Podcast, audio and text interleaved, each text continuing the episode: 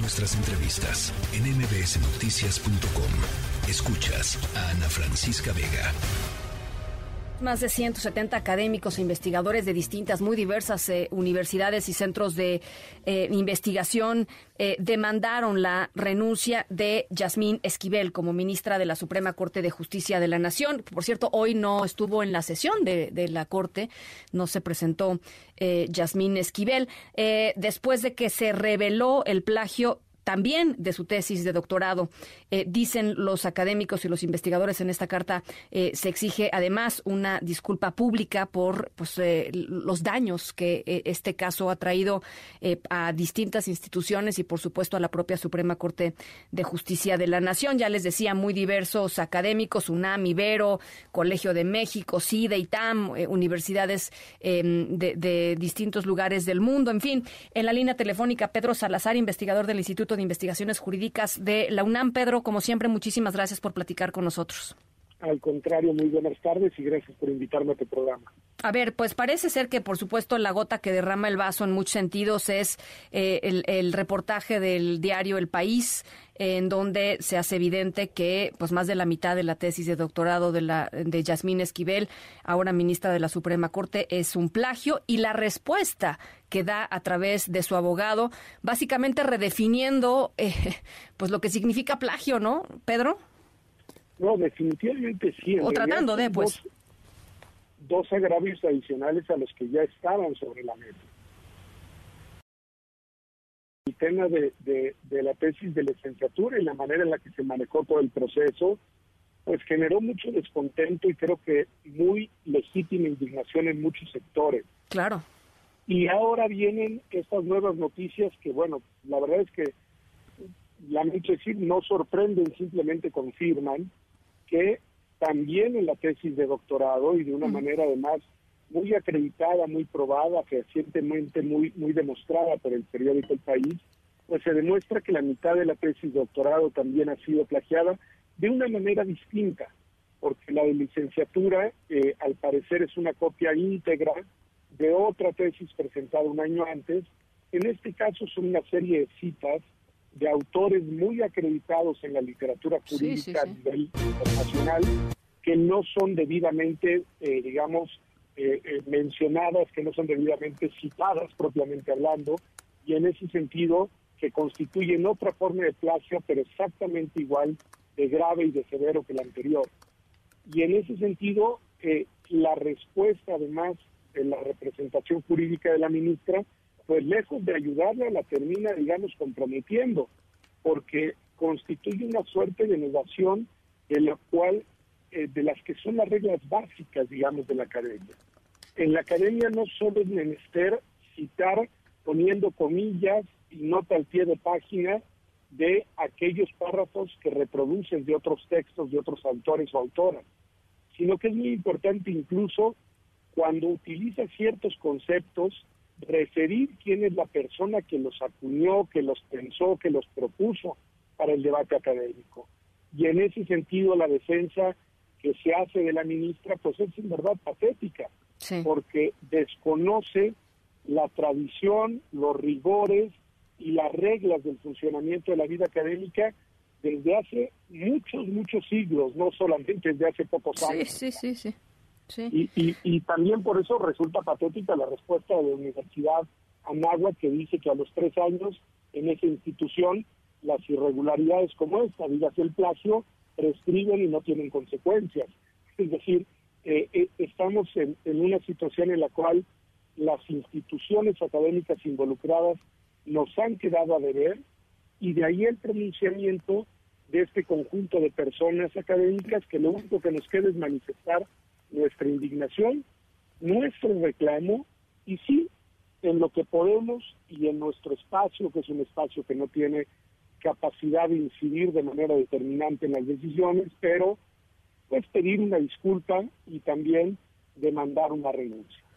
Porque además, Pedro, pues lo que hace la, la, la eh, Yasmín Esquivel, eh, eh, manda, a ver, manda pésimos mensajes para todos lados, manda pésimos mensajes para los alumnos de las universidades, manda pésimos mensajes eh, para las academias de, todo el mundo. O sea, ¿cuánto vale un doctorado en México? Pues la verdad, la gente se lo podría comenzar a cuestionar, este, y con elementos. Es terrible. Tú pones el dedo en la llaga de dos cuestiones fundamentales. La primera es que quienes nos dedicamos al trabajo académico y sobre todo a, formar nuevas generaciones, tenemos el deber de transmitir la importancia de la honestidad académica, de el rigor académico y de, digamos, la ética académica. Y lo hacemos o lo intentamos hacer todos los días en las aulas, en los proyectos de investigación, precisamente en la dirección y conducción de tesis. Y esto que está sucediendo desacredita todo ese esfuerzo, que es un esfuerzo además colectivo y es un esfuerzo importantísimo para una sociedad, no solo para las universidades. Y por el otro lado, la fama y el prestigio público de la Academia de México y de quienes nos dedicamos a ella ante el foro internacional. Al final nos pone en una situación en la que pareciera que en este país pueden suceder estas cosas y no tienen consecuencias. Em, no hay nada. Eh, sí, Sí, nada más preguntarte, Pedro, en, términos de, de la, a ver, de, por supuesto, de, de, lo que decida la UNAM eventualmente. Eh, ¿Sí me escuchas, Pedro?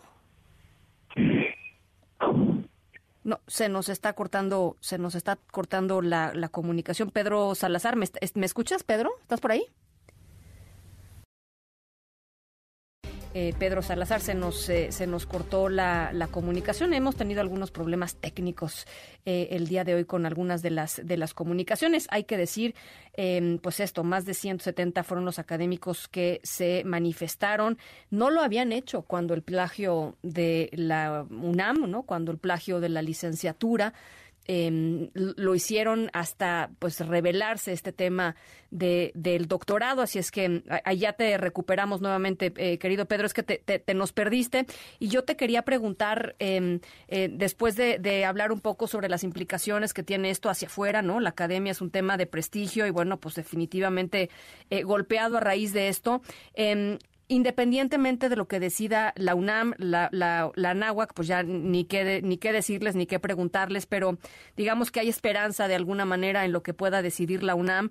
Em, eh, no, hay absolutamente nada que se pueda hacer eh, en el caso de la ministra Esquivel desde la propia Suprema Corte de Justicia de la Nación. A yo diría, primero la UNAM tiene razón. Sigamos dándole el beneficio de la duda a una institución tan importante y que además ha buscado la manera de encauzar de la mejor forma este asunto. Creo que eso hay que, hay que dejarlo ahí. La verdad es que eh, el tema ahora del plazo de, doctorado y, digamos, el foco de atención hacia la Universidad de Anáhuac de alguna manera nos ha distraído de que la UNAM todavía podría, y yo confío en que todavía buscará la manera de pues acreditar qué fue lo que sucedió, que es lo primero que hay que hacer, deslindar responsabilidades, porque tampoco debemos prejuzgar sobre las conclusiones, y si es el caso, pues determinar cuáles son las consecuencias. Y por el otro lado, la Suprema Corte, en efecto, lo señalas muy bien, ahí todavía tenemos una gran interrogante.